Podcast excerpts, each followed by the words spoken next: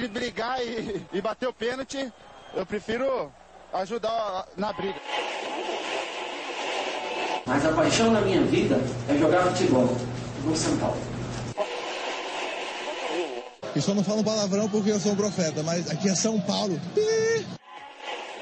E começa agora mais um SPF Cast, o podcast da torcida tricolor.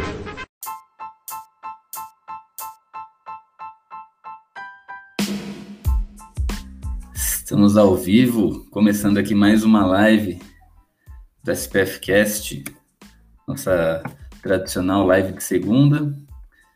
E hoje a gente vai falar um pouquinho do, do duelo do Choque Rei que a gente vai ter na Libertadores, né? O maior Choque Rei do século. Palmeiras e São Paulo no Allianz Parque, Libertadores, valendo vaga na semifinal. Mas Antes de começar a falar da, do que a gente espera, das nossas expectativas, eu queria falar aí para você que é nosso ouvinte, você que acompanha esse PFcast, que nós temos um, um grupo de sócio ouvintes onde você pode, você que gosta muito da gente aí, pode a, ah, ajudar o SPFcast aí a continuar com, com esse trabalho maravilhoso que a gente faz semanalmente aí para vocês, né? Cinco reais mensais. Você ajuda a gente e faz parte do nosso seleto grupo aí de sócio ouvintes.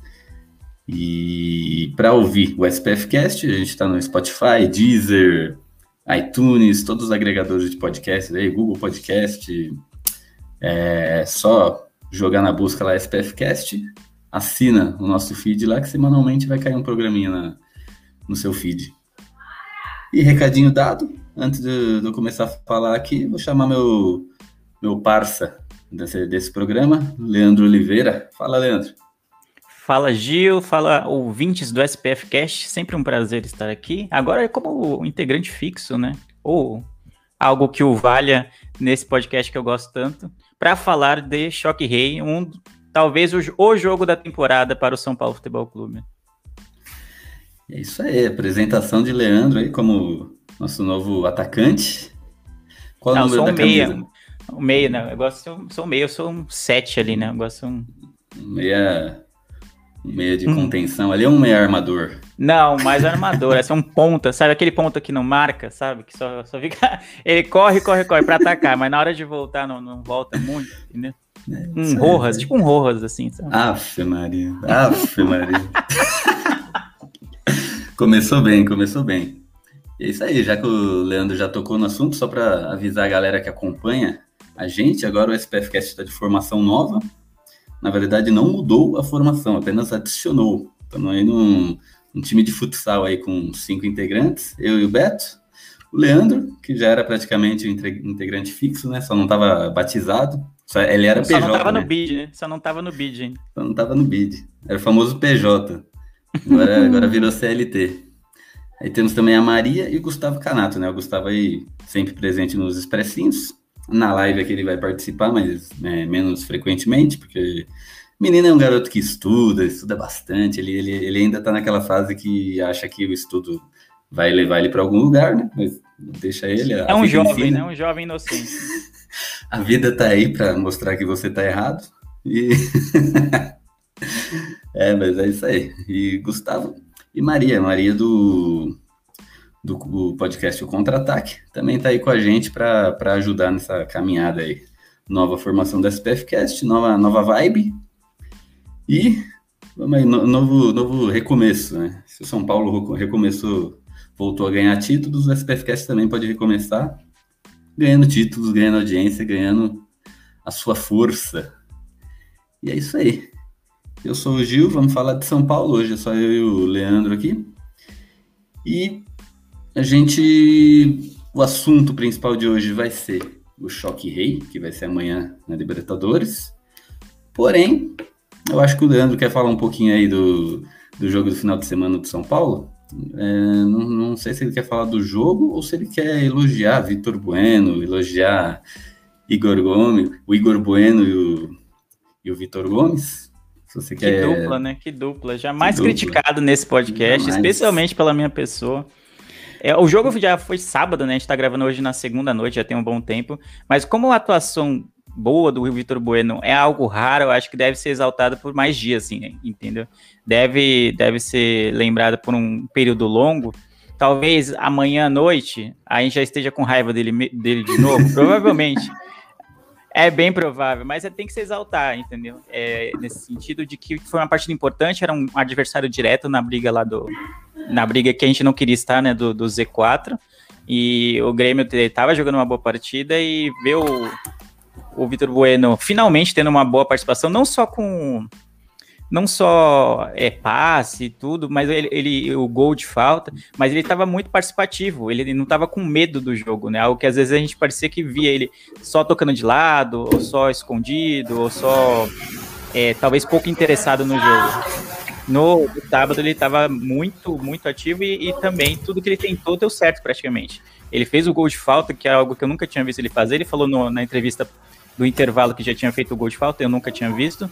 E também ele deu passe para um Rigoni ali, que era um gol certo, o Rigoni perdeu, não estava é, não estava inspirado nas finalizações. Infelizmente, não seria um gol e uma assistência, mas é uma boa atuação que deve ser lembrada e também destacar o gol do Igor Gomes, porque é um jogador que também eu critico muito e tem uma participação, teve um chute é muito difícil de acertar o chute e a finalização que ele conseguiu. E bem no, no finalzinho do jogo, quando a gente já contava com mais um empate contra o Grêmio, saiu o golzinho da vitória do Igor Gomes, então devem ser exaltados. Foram boas partidas, especialmente do Vitor Bueno. Não sei até quando essa, essa, esse comentário vai ter validade, mas em relação ao jogo contra o Grêmio, ele foi bem assertivo. É verdade, cara. Vitor Bueno a gente critica bastante, né? O pessoal chama a gente de corneteiro, fala, esse PFCast só tem corneta e não sei o quê. Então, é, estamos aqui humildemente falando né, elogiando a postura de, do Vitor Gomes. O Vitor Gomes, falei brincando, agora ficou. do Vitor Bueno no jogo. É, como o Leandro falou, bem participativo ali. O gol de falta é, foi foi ali, foi bem pensado mesmo. Ele, ele, mirou o canto do goleiro, enfiou a bomba, né? Parece é, um gol similar a que o Hernanes fez no Corinthians, né? No Cássio. Só que o Hernanes é ainda meteu uma curva na bola. Né? Vitor Bueno simplesmente encheu o pé. E então foi um gol pensado ali, não foi aquela coisa sem querer. E ele falou que fez um, já fez um gol de falta, acho que não foi no São Paulo, né? Deve ter sido em no outra... Santos, né? Provavelmente. É, eu também não lembro. Não lembro nem de gol dele, quanto mais de falta. Mas ele muito bom. Igor Gomes também, o gol, o gol que ele fez, apesar do passe sensacional ali. Ele foi um chute de primeira, né? Foi um chute de primeira. Normalmente, se o jogador tá, não está muito bem preparado ali, ele pode errar esse chute ou pode querer ter uma mais certeza no lance, aí vai lá e tenta fazer um dois toques ali, né? É, dominar e chutar e já dá tempo do zagueiro chegar. Então ele fez, fez certo, chutou bem. parabéns para os dois ali, parabéns para São Paulo. Vitória sensacional time que lutou até o fim, era uma coisa que é, o São Paulino estava sofrendo muito nos últimos anos ali, né? Sempre com um time que não lutava, não, não buscava, não tipo, apático, né? Um time parecia um tinha um 11 Paulo Henrique, um Paulo Henrique Gansos no time. O que não é agora. E né? algo só para finalizar essa parte do, do jogo de sábado, que provavelmente o gol só saiu porque o Dani Alves não estava jogando de titular, né, no, no sábado. Porque dificilmente dificilmente alguém tiraria a cobrança dele, né, do, da, daquela posição ali. Ele, ele colocaria a bola debaixo do braço. E aí a gente sabe que o aproveitamento dele não tem sido muito bom nas cobranças de falta, né, desde o ano passado. Então é possível que esse gol não saísse, né? Especialmente o Vitor Bueno ter chance de cobrar, acho que é bem atípico ele ter ser o escolhido para aquela batida. Se o Dani Alves provavelmente ele não teria essa chance. Então, cara, você imagina com, é, eu fico imaginando a conversa deles ali para bater, né? Como, como, chegaram à conclusão de o Vitor Bueno bater essa falta.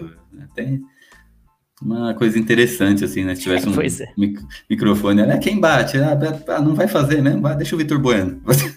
chuta na, acho que fala, chuta na barreira, porque aí vai voltar a gente pega o rebote. Só que aí ele errou a barreira. Não, brincadeira, Vitor Bueno, né? Todos os elogios aí para você né? nessa partida. Vamos ver se vai durar, né? Vamos, vamos manter o bom futebol, né? Porque o Vitor Bueno, muitas vezes ele, ele já chegou a fazer boas partidas no São Paulo, gols decisivos, assim, gol de, de fim de jogo. mas aí é, né, três partidas, cinco partidas depois você não, não escuta mais a, o Vitor Bueno em campo, né? E espero que, que isso não aconteça novamente. São Paulo, segunda vitória seguida no Campeonato Brasileiro. Estamos a quantos jogos sem perder? Eu tinha. Qual foi a última derrota do São Paulo que eu tinha anotado, eu perdi. Foi contra. É, foi contra o Flamengo, né? Então a gente ganhou do Vasco, empatou com o Palmeiras, ganhamos do Vasco de novo, foi a Copa do Brasil, né? ganhamos do Atlético Paranaense, empatamos com o Palmeiras ganhamos do Grêmio. Então aí seis jogos seguidos, sem perder e duas vitórias consecutivas. Números esses que nos levam agora a números importantes que nos levam agora à partida de amanhã, a partida até o momento mais importante do ano, quarta de final, segundo jogo contra o Palmeiras no Allianz Parque, né, um lugar perigoso ali para São Paulo jogar, apesar que já ganhamos lá duas vezes, né? Mas o São Paulo chega confiante, né? A gente chega confiante. Nessa partida contra o Grêmio, ainda que a gente estava comentando que o São Paulo ganhou, o Crespo ainda conseguiu fazer um meio que um misto ali do time, né? Ele conseguiu descansar peças importantes apesar do Leandro já ter criticado o cara, mas ele conseguiu deixar Daniel Alves, o Léo e o Nestor, né, descansar. E o outros, né, como o Rigoni, o Lisiero e Gabriel Sara entraram no decorrer da partida, então não, não tiveram tanto desgaste, o que é uma ótima notícia, uma, uma ótima estratégia, né, para essa partida contra o Palmeiras, que o pessoal chega mais inteiro. E São Paulo e Grêmio não teve lesão também, né? Uma coisa muito muito, muito, muito, muito legal, né? Muito. é, não, eu acho que mais do que a vitória foi comemorado não ter lesão né, nesses últimos dias, porque tá uma zica absurda, né? Absurda. Eu comentei com o Beto na última gravação do live que a gente fez. É, é, como tá difícil montar o time no São Paulo, né? Difícil porque toda hora tem alguém machucado. A gente e aí, às vezes o, o cara entra com uma contusão que parece simples e, e, no fim das contas fica muito tempo fora, sei lá, o Luciano, a gente tá aí, sei lá quanto tempo ele tá fora, a gente vê o Éder também, que já tá um, um tempo relativo fora, então ter vencido o Grêmio num jogo sofrido e sem ter nenhum, nenhuma lesão como brinde, como ônus nessa, nesse jogo, é um, é um grande passo para que o São Paulo volte a, a ter posições mais adequadas com o tamanho do São Paulo no brasileiro e, quem sabe, disputar fases mais adiante da, da Libertadores, né? Exatamente. E fatores esses ótimos, né? Para a gente chegar aí nesse segundo jogo, né? Com mais confiança, com mais poder de, de ataque ali, né? Com mais munição. Porque o Palmeiras, né? Eles têm, têm elenco, né? Quando tem jogador, tem titular, tem cara no banco para substituir, o São Paulo teria, se não tivesse metade lesionado. É, eu estava vendo aí os setoristas do São Paulo. É, parece que o Éder e o Luciano, hoje, eles chegaram a ter um treino com bola, mas dificilmente jogam amanhã, né? Talvez eles possam até ser, serem relacionados, mas dificilmente jogam amanhã. Agora, quem já está é, praticamente liberado para amanhã é a Arboleda, né? Uma peça importantíssima ali para a nossa zaga, o Arboleda. Então, provavelmente, segundo os setoristas que acompanharam, acompanham o treino de São Paulo, a Boleda está 100%, não sei se 100%, mas está apto para jogar amanhã. Ótima notícia. O primeiro jogo no Morumbi foi 1 a 1 então amanhã só a vitória interessa para São Paulo ou um empate, né, de, com dois gols é, acima de dois gols. Né?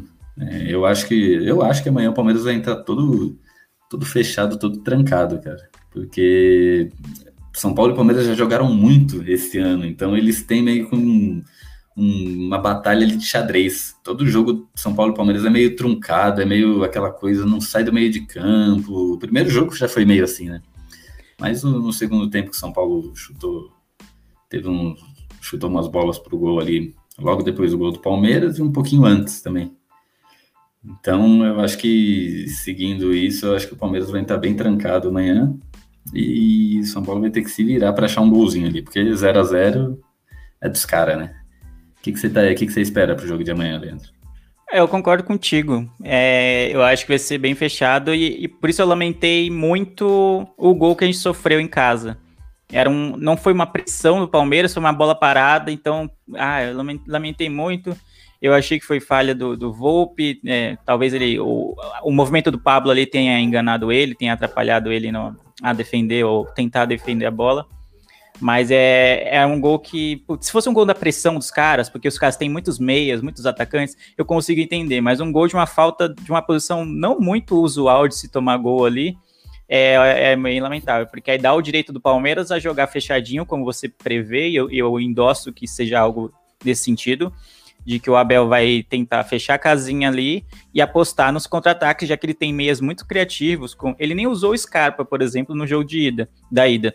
Eu acho que né, na volta a tendência é que o Scarpa seja usado. Ele está em grande fase, é, tanto servindo os seus companheiros quanto é, finalizando, fazendo gols. Então acho difícil que alguém como Scarpa fique fora de um jogo como do segundo jogo como esse. No primeiro, o Abel tentou sair um pouco das características do Palmeiras, já pensando no adversário, né? Você falou do jogo de xadrez, né? Ele, por causa do esquema do São Paulo, ou das possibilidades que o São Paulo tinha, ele fugiu um pouco do, do que ele costuma fazer. E aí conseguiu sair do Morumbi com um resultado que lhe favorece. E isso é o mais preocupante, porque vai forçar que a gente é, saia para o jogo, não vai dar para ficar segurando. E aí é saber se a gente vai ter organização suficiente para é, sair para o jogo sem, sem sofrer muito atrás, né? Que esse é o grande medo. O time do Palmeiras é muito poderoso do meio para frente, além de ter uma zaga bem competente. Então é sempre muito difícil vazar o Palmeiras e também é muito difícil não ser vazado pelo seu ataque. Então esse empate com gols no Morumbi nos deixa numa desvantagem que é pequena, mas é o suficiente para ser incômoda, porque vai nos forçar a sair para o jogo é, nos expor desde o começo do jogo, assim, desde o primeiro minuto a gente vai estar tá mais exposto do que o Palmeiras. Exatamente, né? E é um, pra, é um pouco complicado o São Paulo depender do ataque, né? Porque o ataque do São Paulo, eu acho que desde fevereiro, de março, ele não, não tá completo, né? Então a gente vai depender de gols de Pablo, de talvez Vitor Bueno, né? E ultimamente a gente, quem a gente pode contar é com o Rigoni, ele que é um jogador mais frequente, né? apesar de ter perdido um puta gol no, no último jogo, ele é um jogador que tá sempre ali na, na média, né? Ele não tem partidas horríveis, né? E às vezes, mesmo quando ele não faz uma partida espetacular, ele participa, ele arrisca, ele dribla. Então a gente vai ter que torcer ali para o Santo do Rigoni tá bem, né? E o problema é que o Palmeiras sabe disso, né? Tá muito na cara. Então, eu acredito que o Abel ali nessa, nessa retranca que ele vai armar, acho que um dos fatores que ele vai tentar anular vai ser o, o Rigoni. Então, espero que o Crespo aí tenha uma carta na manga e um Igor Gomes chegando ali da, do meio de é, O teu tenso é confiar nisso, entendeu? Porque o Rigoni é, é, o, é um jogador, hoje, no elenco de São Paulo, ele tá muito acima da média do, dos outros do ataque, assim. É difícil ver um jogo ruim dele, como você comentou. E acho que mesmo quanto, quanto o Grêmio, talvez tenha sido umas partidas um pouco mais apagadas dele. Ainda assim, ele teve uma chance cara a cara, que por pouco não foi gol, e ele deu uma assistência pro, pro segundo gol é, do, do São Paulo. Então, tipo, num dia ruim, ainda assim o cara meteu a assistência que saiu o gol da vitória. Entende? O cara tá numa fase espetacular, ele é muito bom jogador, ele, ele, é, ele pensa diferente o jogo. Então eu espero que o Benítez seja utilizado, porque é um jogador que a gente precisa muito. É, eu entendo que ele tem que ser poupado porque o aspecto físico dele parece ser muito preocupante, parece que é o famoso canela de vidro, né? Ele essa é a sensação que eu tenho pelo tanto que ele é poupado né, no, dos jogos do São Paulo. Então, mas eu, amanhã é um jogo em que, mesmo que ele esteja meia bomba, ele uhum. tem que ir pro pau, não tem jeito, mano. Não tem como não tá lá o Rigoni, não tem como não tá o Benítez desde o início, eu acho. Concordo, cara. Amanhã tem que ser força máxima. Quem tiver 50%, mas foi importante, tem que, tem que entrar e tem que jogar. Acho que não tem essa, não. E a gente falou de. Eu falei do São Paulo, que está seis jogos sem perder, né? E o rival ele vem numa. Vem na, no caminho oposto, né? Ele está quatro jogos sem ganhar. Né? Eu sei que às, às vezes chega ali no campo, nada disso importa, né? Mas é bom sempre frisar essa, porque às vezes o psicológico do, do, dos jogadores influenciam um pouco. O Palmeiras vem a quatro jogos sem ganhar, vem de, diversas eliminações aí, né? De, é, diversas finais, né? Esse ano o Palmeiras perdeu, acho que foram três finais, né? Uma contra o Flamengo, uma contra o Defensa e Justiça e Paulista para São Paulo. Exato.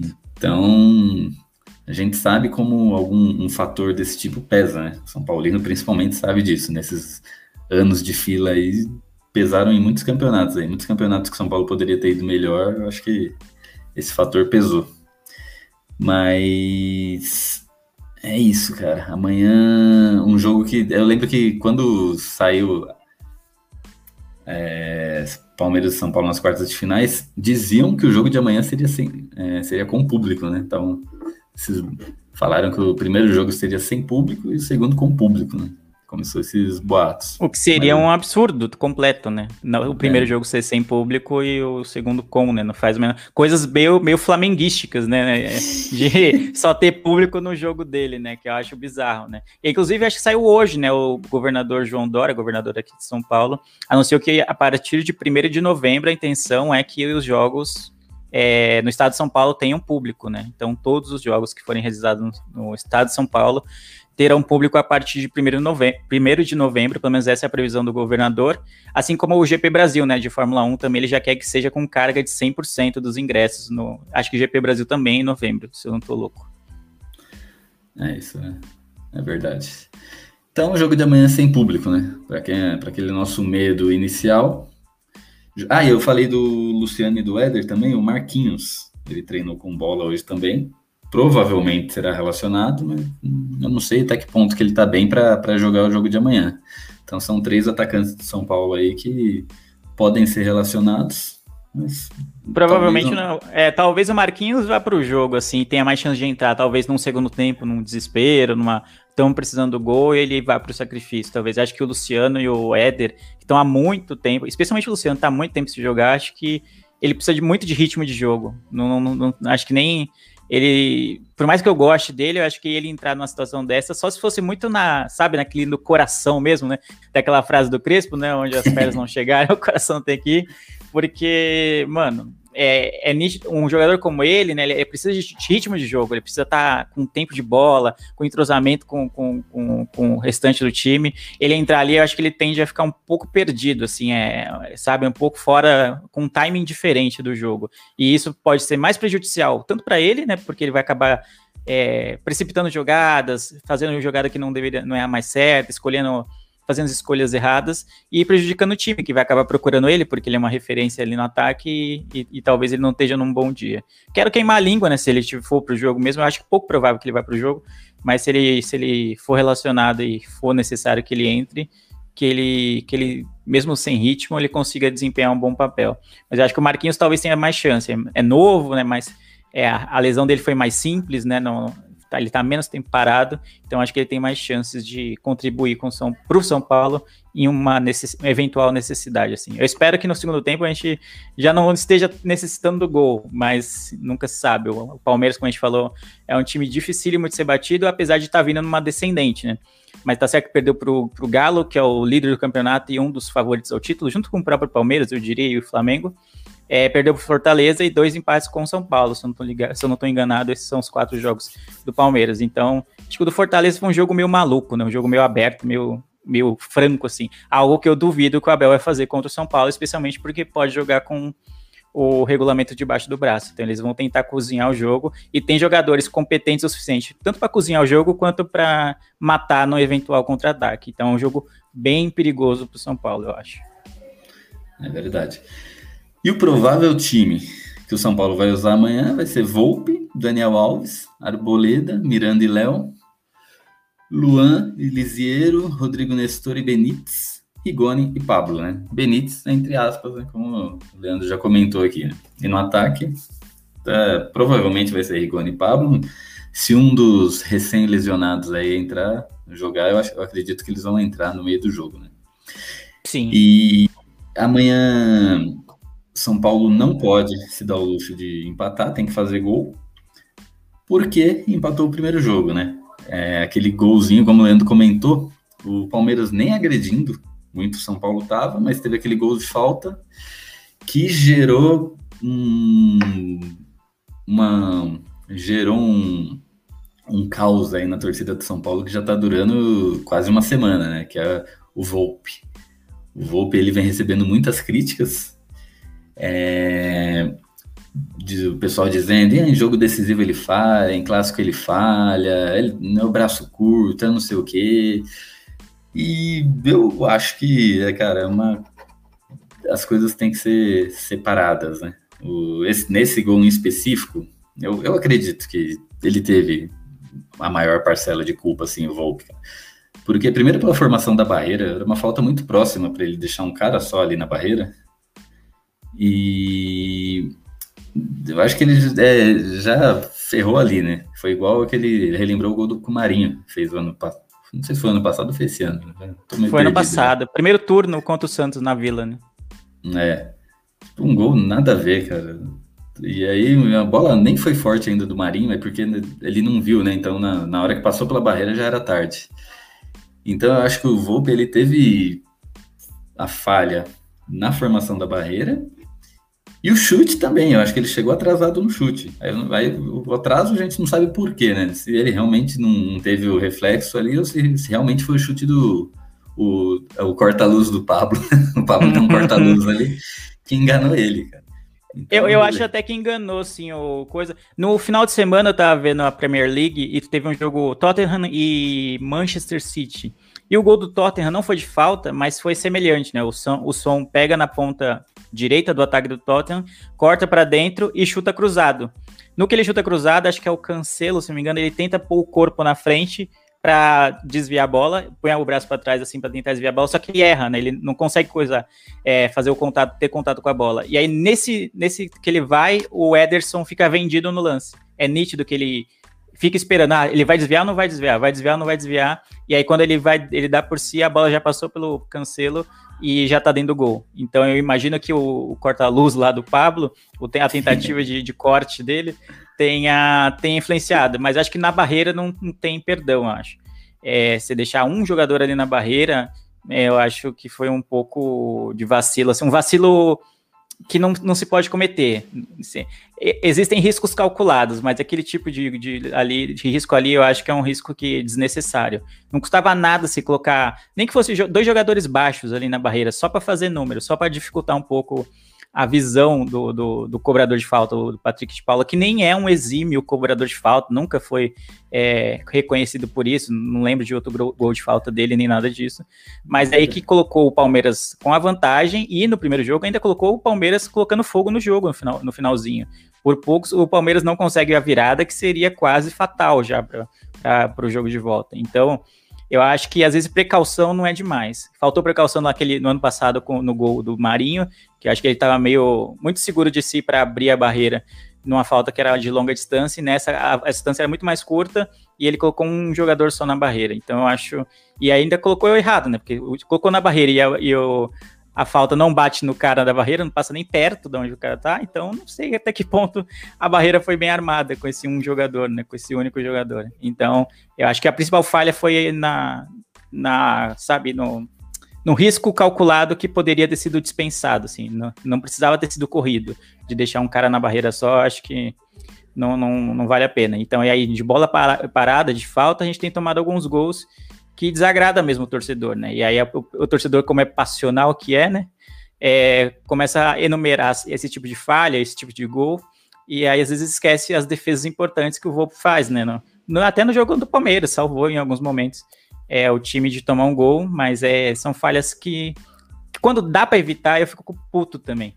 Porque é falha, falha que não dá. Quando o cara vem, dribla todo mundo, sei o que, faz o gol da vida dele, você fala, pô, não tem o que fazer cara veio driblando desde do, do, do, da, da, zaga dele, você vai culpar o goleiro que o cara saiu na cara do gol? Não tem como. Mas quando é uma bola parada, que é, um, é algo mais, teoricamente, mais fácil para o goleiro se preparar para o lance, ele toma um gol assim, aí é, é, é revoltante, assim, né? Eu entendo a revolta. É, cara, eu sou, pior que eu sou bem dessa opinião mesmo. Eu acho que é aquela coisa, né, de que às vezes eles falam, tem um jogador tem um certo discurso, mas às vezes você não vê em campo, né? Fala, não, é o jogo da vida. Cara, se fosse o jogo da vida mesmo, você ia, né, vamos pegar um zagueiro, qualquer, qualquer zagueiro. O zagueiro pega e tenta dominar a bola dentro da área, pôr no chão, aí o atacante pega. Cara, se é o jogo da vida, é bomba cara já chuta para lateral, aquele tipo cicinho que dá carrinho e comemora que, deu carrinho. Isso é jogo da vida, cara. Sim. Agora você tem. É, você tem um jogo que né, é, é, um jogo importantíssimo e você toma uma ação que, que tenha riscos, cara. Isso não é. Eu não sei. Eu não, não sei que palavra colocar aí. Mas é complicado, cara. Não, isso para o jogador às vezes até pode não valer, mas para o torcedor vale muito. Cara. A gente vai lembrar disso. Se São Paulo for desclassificado por causa desse golzinho, cara, esse hate em cima do Volpe que tá tendo aí nas redes sociais, eu acho que vai aumentar muito. Lembrando que eu sou contra total essa, essas críticas que estão fazendo pro Volpe. Tem, acho que a crítica ela tem que ser pontual ali, porque o Volpe ele não é mal em todo jogo. Muito pelo contrário. Se a gente pegar ali a média dele, a maioria dos jogos ele faz sempre jogos seguros, né? Faz defesas importantes. É, quantas a gente já passou, acho que de três decisões ou duas decisões de pênaltis aí por causa do Volpe, né?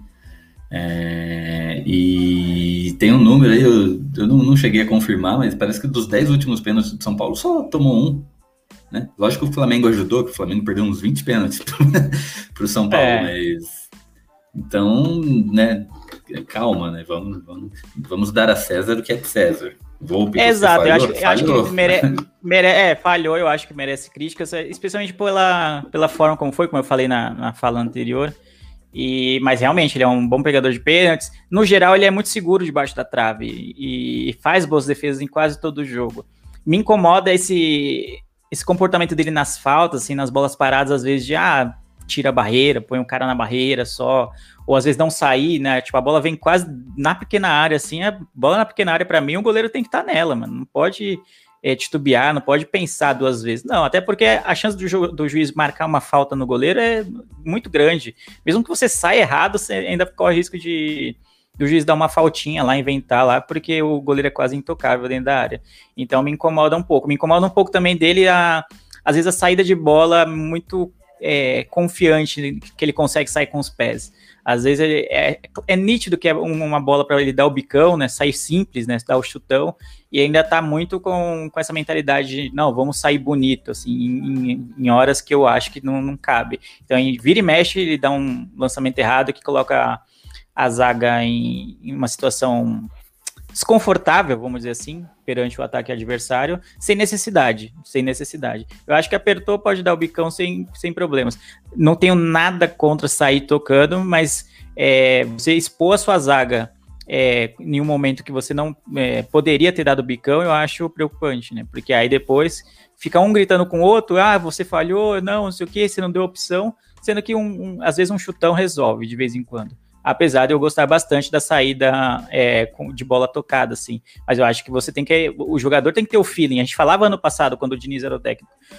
É, é uma coisa é a filosofia do, jogo, do treinador, mas dentro de campo você sabe quando dá para você aplicar isso ou, ou, quando você tá muito apertado e é melhor dar um chute pro lado, para lateral, ou um chute para frente só para isolar, entendeu? E às vezes acho que no Volpe ainda falta um pouco esse feeling de saber quando deve dar o, é, sair jogando e quando deve dar só um chute simples para se livrar da bola. Né? Exatamente. E tem um, um, ouvinte nosso aqui, Leandro, Sérgio, hum. que ele tá mandando umas mensagens aqui. Opa. Vou colocar umas mensagens dele para a gente comentar em cima delas. E a primeira eu vou deixar para você, porque envolve alguém que você gosta muito. Ai, Deus do céu. Então vamos lá. É, o Ser... é Sérgio? É Sérgio, é Sérgio.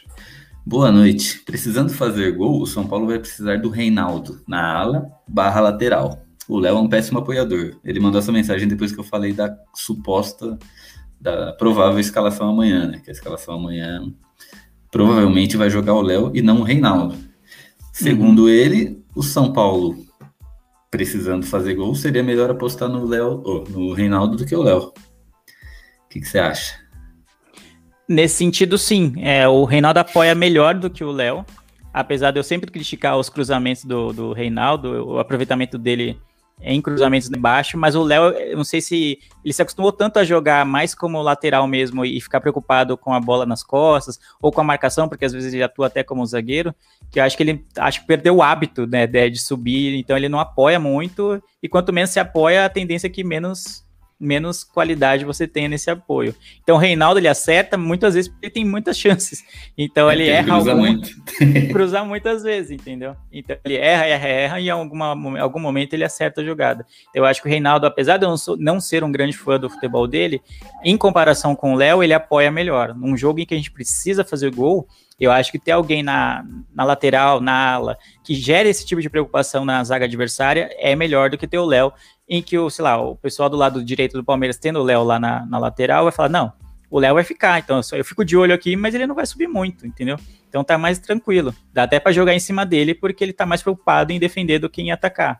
Entende? Então, ter no Reinaldo lá gera uma preocupação a mais, fora que uma eventual disputa por pênaltis que pode acontecer, né? Já que se acontecer um empate com empate por um a um, né? Que seria repetir o, o resultado do primeiro jogo, que não seria algo nada absurdo, né? Um resultado bem possível. O Reinaldo é, sei lá, quase um gol certo vai na disputa de pênaltis.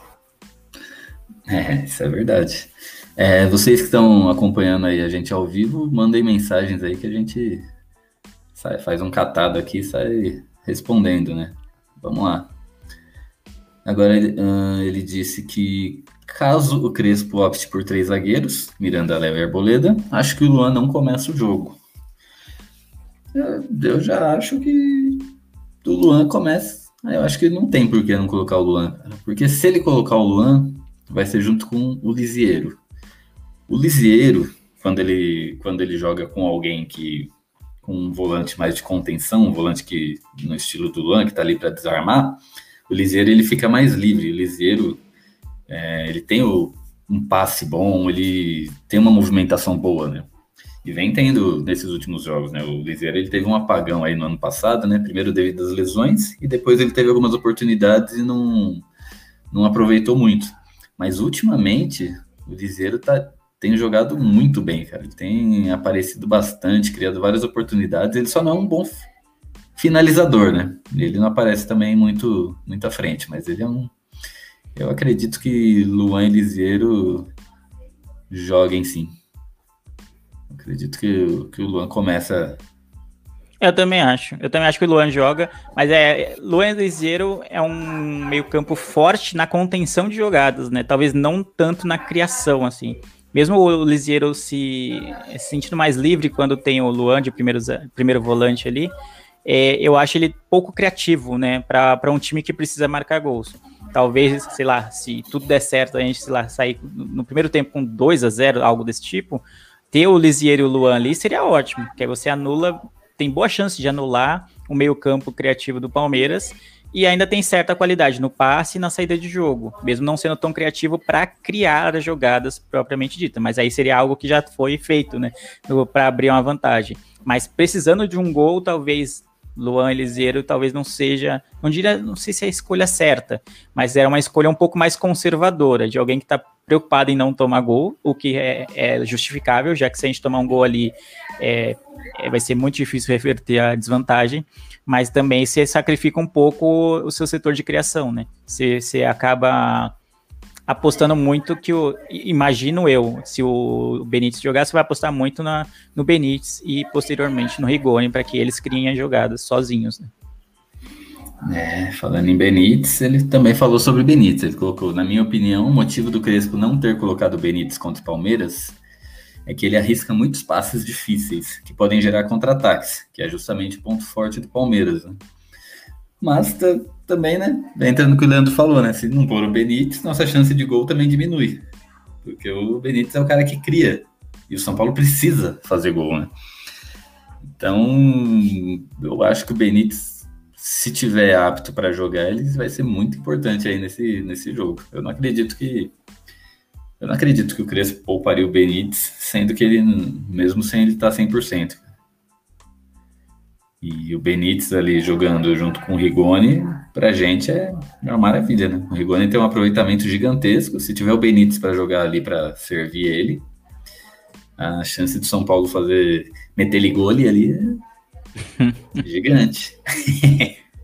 É, não, sim, sim. Eu não, eu não sei se foi esse a intenção do, essa a intenção do Crespo em poupar o Benítez no, no primeiro jogo.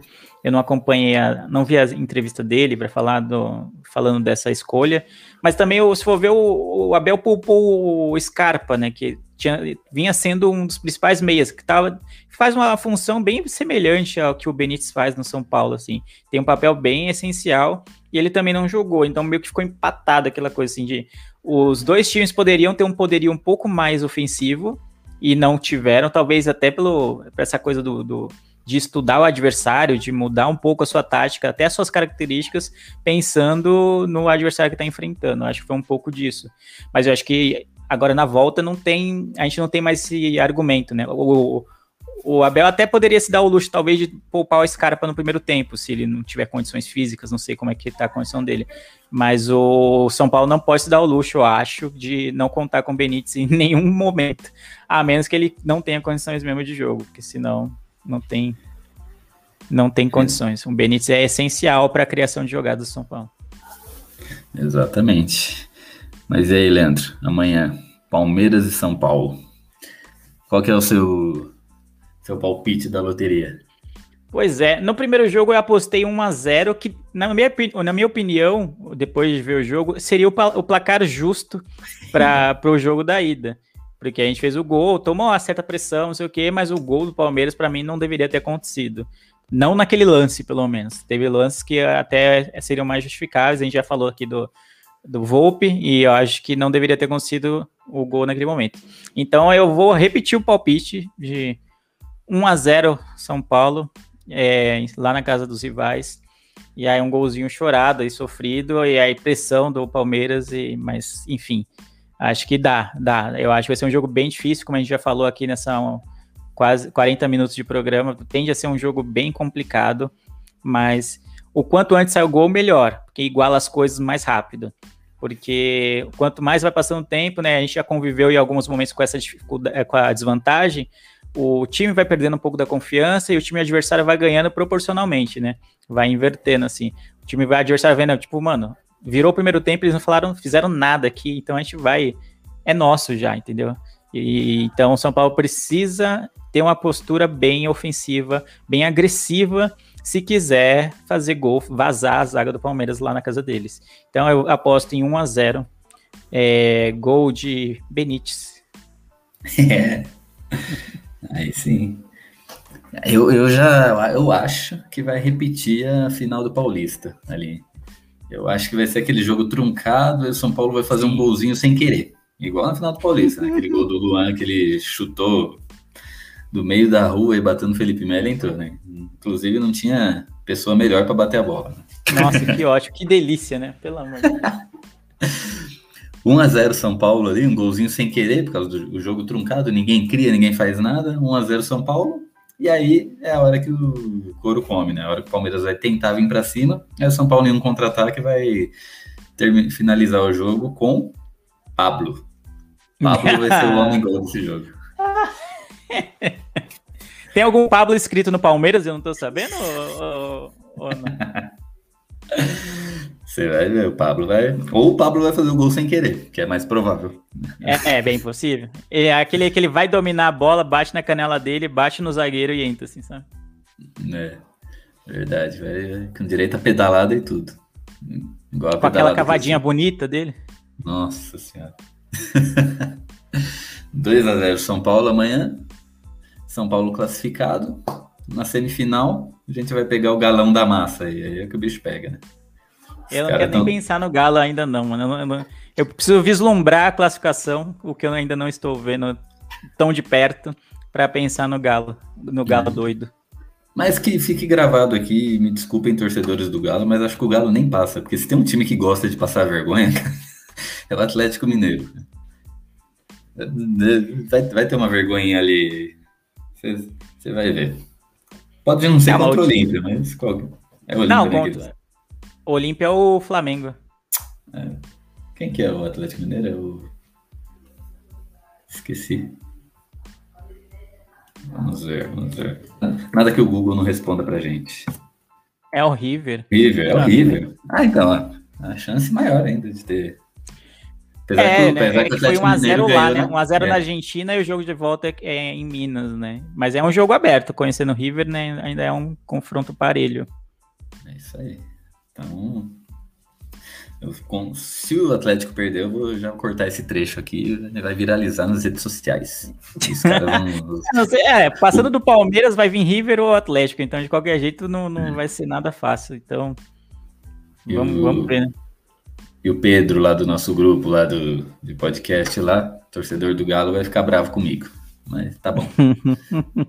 Mas azar é dele, que ele deixou de ser São Paulino. Ele tem uma história. Ele deixou de ser São Ele era São Paulino e trocou de time e virou atleticano. Virou galense.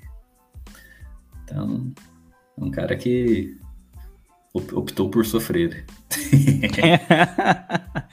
Não, o galão tá riquíssimo agora, filho. Só entrega as taças. É. E nas últimas semanas aí, mais importante e mais falado que a saída do Messi do Barcelona foi a saída do Hernanes do São Paulo. Né? Hernanes agora apresentado no Sport Recife. E só para lembrar quem não está muito antenado aí, o próximo jogo do São Paulo é contra o Sport. Né? Então a gente pode ter aí já no final de semana um duelo contra o Hernanes. Né? É, e aí o Hernandes ele chegou a jogar na última rodada aí na derrota do esporte, acho que Flamengo, se eu não me engano. Acho que é na. Acho que Flamengo Esporte. E o Hernandes jogou alguns minutos, né? Então provavelmente contra o São Paulo ele vai jogar também, né? E aí vai dar aquela dorzinha no coração. Primeira vez que a gente vê o Hernandes contra a gente, né? E aí? É, vai ser bem isso, né? É um caso que eu, eu pensei que não, não aconteceria, né? No, de ver o Hernani jogando contra o São Paulo. Mas é, o esporte aproveitou a oportunidade, né? É um jogador veterano, experiente. Acho que o esporte tem consciência de que ele não tá no melhor da forma física dele, de que o auge dele já passou há um bom tempo. Mas considerando o elenco do esporte, pode ser uma peça importante ali naquele meio campo. E realmente é algo que eu não esperava ver tão, tão cedo o Hernanes com outra camisa jogando contra o São Paulo. Mas eu desejo tudo de melhor para o Hernanes, não tem que falar, é um dos últimos ídolos é, que, que temos, assim, é um dos grandes em marcos, assim, em atividade, com certeza, né? É, é um dos marcos, assim, do, do, de campanhas vitoriosas e campanhas saindo do, de uma situação de quase rebaixamento, então não há como esquecer o que o Hernanes fez por nós espero tudo de bom para ele, exceto no próximo jogo, né, contra o São Paulo. São Paulo tá numa guinada, né, como a gente falou um pouquinho mais cedo. O São Paulo vem de resultados positivos no Brasileiro, já saindo um pouquinho da, da zona da, da degola ali. Então, um tropeço contra o esporte seria algo fora dos planos, né? Fora dos planos do São Paulo de subida e fora do, do comum, né? Não é? O São Paulo normalmente tem bons resultados contra o esporte, então é, tem que aproveitar essa sequência. Foi o Grêmio que era do Z4, o Sport, que eu não lembro se está no Z4, mas sempre está ali brigando ali embaixo. Então são adversários diretos, né? Diretos para o São Paulo, que a realidade hoje do, do time, infelizmente, é essa, né? De sair dali da zona de baixo. Enquanto então a gente tem que aproveitar e pegar esses confrontos diretos e, e fazer os três pontos. É verdade. Toda sorte do mundo ao Hernanes, né? Mas não no próximo jogo, né? Desculpa, desculpa, ídolo, mas é, São Paulo acima de tudo. Né, mas, é, Acabei de olhar a tabela aqui, o Sport tem 15 pontos e o São Paulo tem 18, né? Então, uma derrota ali do São Paulo, é, o Sport alcança em pontos, talvez não em, na classificação, mas alcança em pontos o São Paulo. Então é um confronto importantíssimo e tem esse adendo de ter o Hernani jogando pela primeira vez contra o São Paulo, né? Exatamente. É só um, um, um ponto aqui, né, para a gente deixar registrado. Hoje teve um jogo do Campeonato Brasileiro Feminino, né, que é válido pelas quartas de final do Campeonato Brasileiro, Internacional e São Paulo. São Paulo venceu por 2 a 1 na casa delas e vai ter o jogo de volta aí, então São Paulo grande com grande chance aí de, de, de para semifinal, já abriu uma abriu na frente. E vale ressaltar aqui, o, a, a Glaucia fez o primeiro gol de pênalti e a Duda fez o segundo gol de São Paulo. Né? Quem está escutando a gente aí, procura esse gol no, no YouTube que puta de um golaço, hein? Um golaço a, a lá Vitor Bueno. Não, bem mais bonito. Saiu driblando todo mundo, ele chegou na ponta da área, meteu uma bica, cara. Você tá maluco. 2x1 um pro São Paulo e agora vai ter o jogo de volta aí na casa do Tricolor. E a gente, grande chance aí de ir pra semifinal e, e brigar por esse título. É difícil, né? Porque tem dois times ali feminino que sempre estão de ponta, né? O São Paulo. É, o Havaí por... Kinderman e o, o Corinthians, e o Corinthians né? Eles estão é. muito, muito acima, assim. Tem estrutura já há muito mais anos que o São Paulo e os outros adversários. Mas a gente torce. São Paulo tem chegado nos últimos anos, tem, tem mostrado força no futebol feminino também. É, hum. Então, quem sabe, né? Quem sabe não, não rola. É, o São Paulo tá chegando. Tá, tá, é, acho que o ano passado foi campeão paulista. É, foi paulista? Eu não sei se foi paulista ou se foi campeão da Série B do brasileiro. Porque o São Paulo jogou a Série B no ano passado. Porque Jogou. formou o time, e quando você forma, você é obrigado a começar da, das categorias inferiores. E o São Paulo foi campeão. E chegou na final do Paulista e numa semi ou numa final de um outro campeonato também. Eu não, tô lembrando quais campeonatos. E agora o São Paulo, novamente, nas quartas de finais do Campeonato Brasileiro, como o Leandro falou, a categoria feminina, ela normalmente é, tem um domínio aí do, do Havaí Kinderman e do Corinthians, né?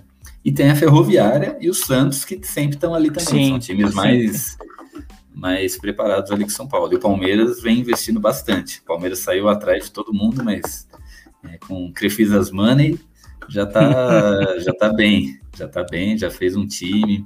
A Puma, o time do Palmeiras é, é as meninas, acho que é 90% da, das atletas, eles têm patrocínio pessoal da Puma, né? Isso é um salto gigante ali para a categoria, para o esporte. E então o Palmeiras também vem, vem firme aí, vem firme. Então, quem sabe, né? São Paulo chegando na final já, já é bom, né? Quem sabe a gente não belisca esse título. Já saímos na frente, um pezinho na semifinal a gente já tá. Sim, sim. E é interessante também, aproveitando que a gente entrou nessa seara, é óbvio que a gente vai ser clubista aqui, né? Falando de, da possibilidade de título do São Paulo, do resultado positivo contra o Internacional na semifinal, mas é importante ver o crescimento de divulgação do futebol feminino, especialmente de 2019 para cá, que teve a Copa do Mundo, é, de transmissões, né?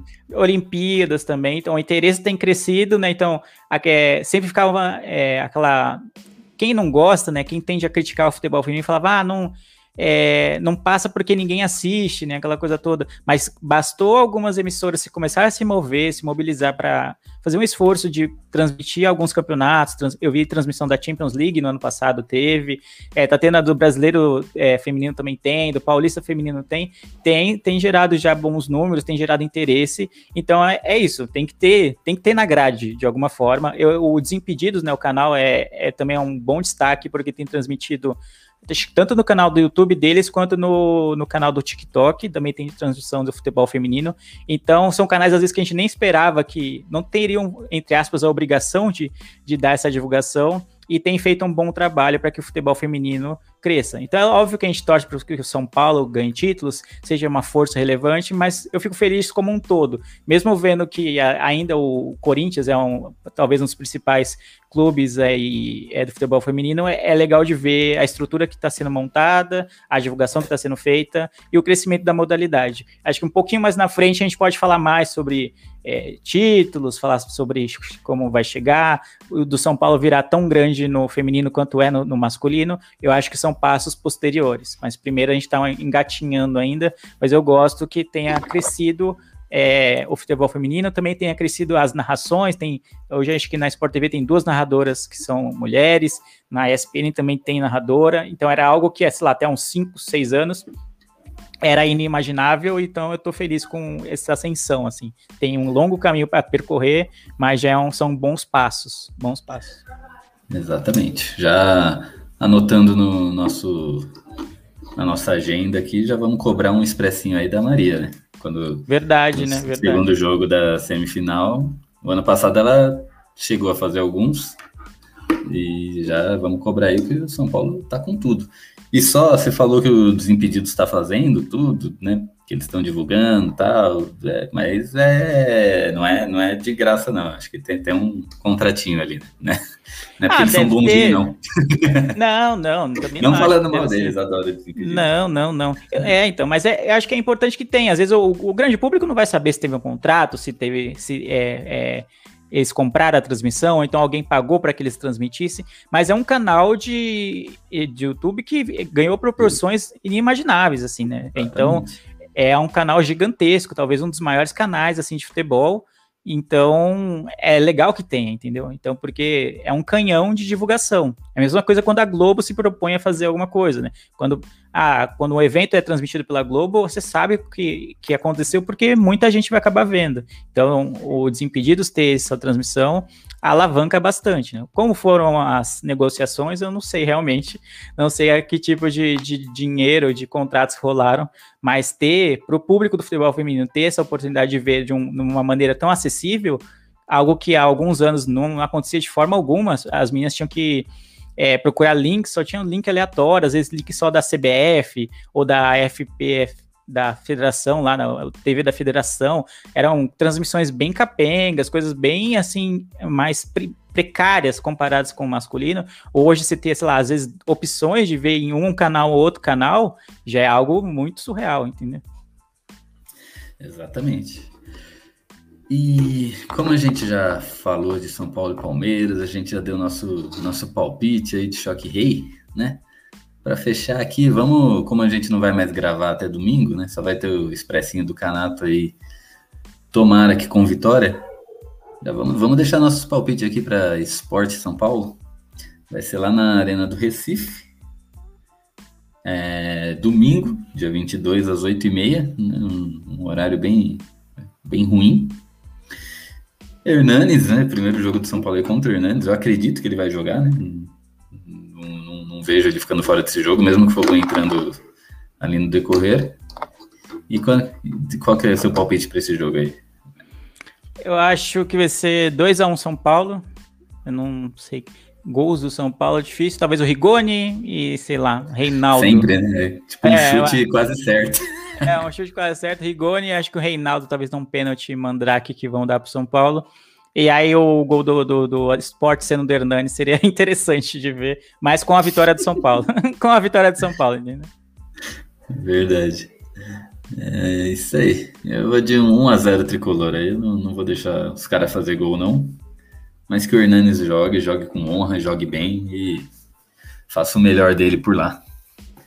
É, então, se, se confirmar essa máxima de público nos estádios, talvez, eu não sei as datas da volta, mas talvez é, é São Paulo Esporte no Morumbi, talvez tenha público, né? Porque é bem hum, provável que seja que já seja lá para novembro, né? A gente já está no meio de agosto, não sei, tem que fazer as contas aqui, tem que dar uma olhada na tabela completa, mas seria interessante se tivesse público, né? É, o, o São Paulo fazer uma, de repente fazer uma homenagem para ele no, é, nesse jogo contra o esporte, seria interessante, seria legal se, se rolasse. Merecia, realmente merecia. Merece, sempre. Ídolo da nossa história. E é isso aí. Acho que já, batemos uma hora aqui, já falamos bastante. Leandrinho, quer deixar seus contatos aí, seu, suas considerações finais, algo que você queria falar e não deu tempo? Não, acho que é isso. A gente fala, cobriu bem o que a expectativa para o choque rei né, de, de amanhã. Então, é isso, né? É um jogo importantíssimo. A gente, né, a temporada é longa, mas a gente vive de jogo da vida em jogo da vida, né? Campeonato de mata-mata é, é complicado porque você não pode vacilar, como a gente vacilou no meu modo de ver em tomar um empate na ida. Então, acho que esse é o ponto. Né? Tem que jogar com muita atenção contra o Palmeiras. É um descuido, eu acho que é fatal. Assim, acho que tomando um gol do Palmeiras ali vai ser. Ainda assim, a gente vai precisar de um gol para levar para os pênaltis, sim. Mas acho que a moral do, do Palmeiras tende a crescer bastante. Então, a gente tem que jogar, tem que mostrar que quer mais que os caras, né? Tem que jogar mais que os caras. Não adianta ficar contando, esperando o gol cagado que a gente falou. Ah, vai sair um gol meio sem querer, do, igual do Luan no, no, no Paulista. Não dá para contar que isso vai acontecer. A gente tem que mostrar que quer mais que os caras tem que, tem que chegar chegando em toda a bola, tem que jogar com inteligência mas sabendo que tá jogando contra o relógio a todo momento, já que a gente tomou um gol lá. Mas acho que é isso. É, não, não, vou dizer que eu estou confiante, mas eu acho que há boas chances do São Paulo é, se classificar amanhã. Então, tomara que a próxima gravação já seja já pensando, projetando uma semifinal de Libertadores. Há quanto tempo a gente não vê isso, né? Desde 2016, com aquele time sofrível e questionável que chegou até uma semifinal de Libertadores e por pouco não foi finalista. Mas é isso, essas são as minhas considerações. Vamos São Paulo, tomara que dê certo. Ganhar lá na casa do rival será interessantíssimo demais, vai dar um moral gigantesco, além do óbvio do principal, que é a vaga na semifinal da Libertadores, que é o nosso principal torneio da temporada. Basicamente é isso. Além do, do SPF você me encontra no Miopia, no Miopia Podcast é, nas redes sociais, procure arroba podcast Miopia, é, falando de série, de filmes de uma maneira mais feliz, né? Que aqui a gente sofre, falando do São Paulo, é sempre um, é uma preocupação com o próximo jogo, ou um lamento do jogo anterior, mas é, tem, há pouco espaço para comemorações, apesar da gente ter tido um título esse ano. Mas lá no meu eu geralmente estou mais tranquilo falando de séries, falando de filmes, falando de cotidiano, e assim vamos. Toda segunda-feira tem episódio novo. E é isso aí. E tem gente que acredita em Papai Noel, tem gente que acredita em Terra plana, tem gente que acredita em um monte de coisa, mas o nosso sócio ouvinte, Fernando Kiyusato, ele acredita em uma vitória do São Paulo com gols de Igor Gomes, Igor Vinícius e Vitor Bueno. Meu Deus, não, aí não, né? Aí não. Se ele jogar isso na casa de apostas, acho que ele vai ganhar um milhão. Se jogar uns cinco reais, acho que ele ganha um milhão, porque é muito improvável. Cara, se ele acertar isso, cara, ele, ele desperdiçou toda a sorte que ele tinha na, na vida inteira. Tipo, ele nunca mais vai ter sorte na vida, porque toda é, a sorte que ele o único teria... chute de sorte dele no, nesse jogo. Exatamente. Mas tomara, tomara. Não, tomara. Legal. Se for isso aí, se for algo parecido, não precisa nem ser 3 a 0 Se for 2 a 0 e tiver a combinação de dois, dois caras aí que fizeram gol, Igor Gomes, Igor Vinícius ou Vitor Bueno, tiverem envolvidos nos gols, já tem que chamar ele para gravar o próximo, para ele falar, dar os sozinho. números da Mega Sena já. Exatamente. Vai gravar sozinho ainda, que tem, vai ter toda a honra do mundo. e é isso aí. Então ficamos por aqui, mais um SPFcast gravado. Agora, força, esperamos amanhã vitória contra o Palmeiras, classificação na Libertadores. E logo após o jogo, um expressinho SPFcast aí com o Gustavo Canato, comentando todas as, as suas análises aí embasadas e técnicas da partida. Então, semana que vem a gente está de volta. Até a próxima, continue com a gente e, fumo.